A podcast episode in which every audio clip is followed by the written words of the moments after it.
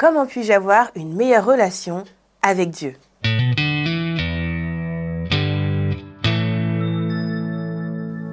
Développer une meilleure relation avec Dieu est un objectif admirable, qui reflète un cœur réellement régénéré, car seuls ceux qui sont en Christ aspirent à une relation avec Dieu.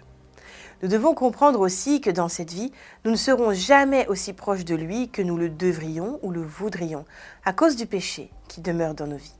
Le problème n'est pas du côté de Dieu, mais du nôtre. Notre péché fait obstacle à la pleine communion avec Dieu que nous aurons une fois entrés dans la gloire. Même l'apôtre Paul, qui avait certainement une relation avec Dieu des plus proches possibles pendant cette vie, aspirait toujours à se rapprocher de lui. Il dit dans Philippiens 3 au verset 8 et 9, Et je considère même tout comme une perte à cause du bien suprême qu'est la connaissance de Jésus-Christ mon Seigneur. À cause de lui, je me suis laissé dépouiller de tout et je considère tout cela comme des ordures, afin de gagner Christ et d'être trouvé en lui, non avec ma justice, celle qui vient de la loi, mais avec celle qui s'obtient par la foi en Christ, la justice qui vient de Dieu et qui est fondée sur la foi. Peu importe où nous en sommes dans notre marche avec Christ, nous pouvons toujours nous rapprocher plus de lui. Même au ciel, quand nous serons glorifiés, nous aurons toute l'éternité pour grandir dans notre relation avec le Seigneur. Voici cinq éléments de base pour développer une meilleure relation avec Dieu. D'abord, nous devons prendre l'habitude de lui confesser quotidiennement nos péchés. Le péché entrave notre relation avec lui. La confession renverse cette barrière. Si nous confessons nos péchés, il promet de nous pardonner dans 1 Jean 1 au verset 9. Et son pardon restaure notre relation brisée. Nous devons garder à l'esprit que la confession, c'est plus que tout simplement dire Seigneur, pardon pour mon péché. C'est la contrition sincère de ceux qui reconnaissent que leur péché est une offense à un Dieu saint, qui comprennent que c'est à cause de leur péché que Jésus-Christ a été cloué à la croix. C'est le cri du cœur du publicain de Luc 18.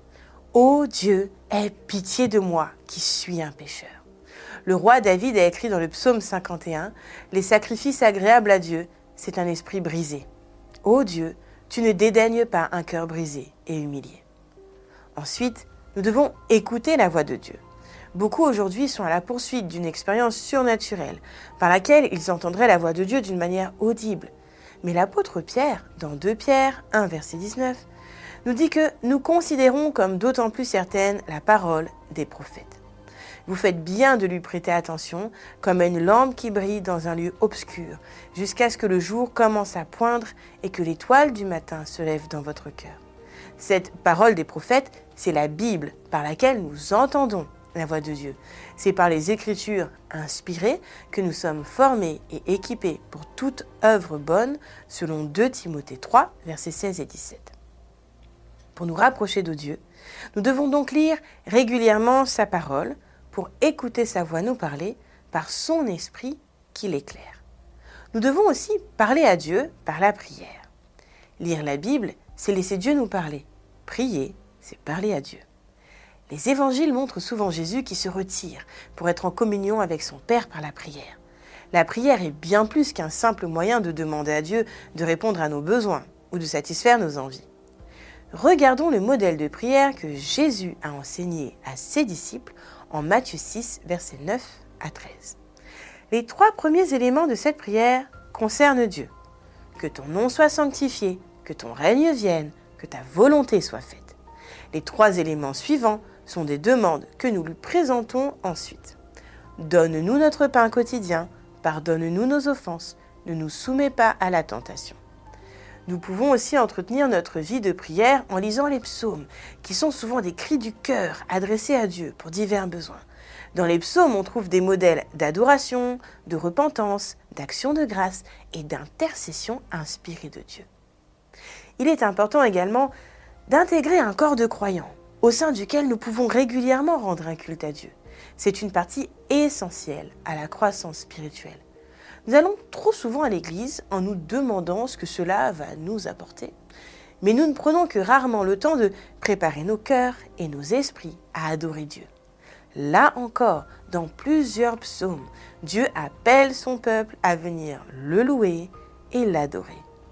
Comment ne pas répondre lorsqu'il nous invite et nous ordonne même de venir dans sa présence pour l'adorer? Une vie d'église régulière nous permet non seulement de venir dans la présence du Seigneur pour l'adorer, mais aussi d'être en communion avec d'autres croyants.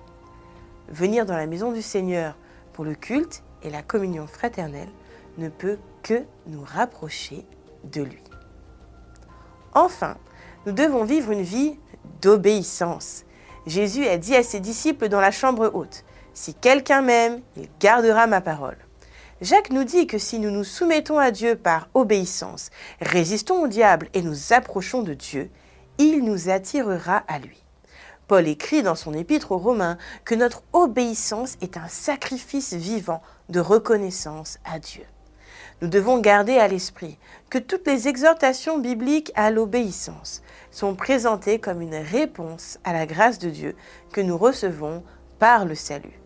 Nous ne sommes pas sauvés par notre obéissance, mais nous obéissons à Dieu par amour et reconnaissance pour ce qu'il a fait pour nous. Par la confession des péchés, l'étude de la Bible, la prière, la participation régulière à une vie d'Église et l'obéissance, nous pouvons développer une meilleure relation avec Dieu. Cela semble trop simple, voire simpliste.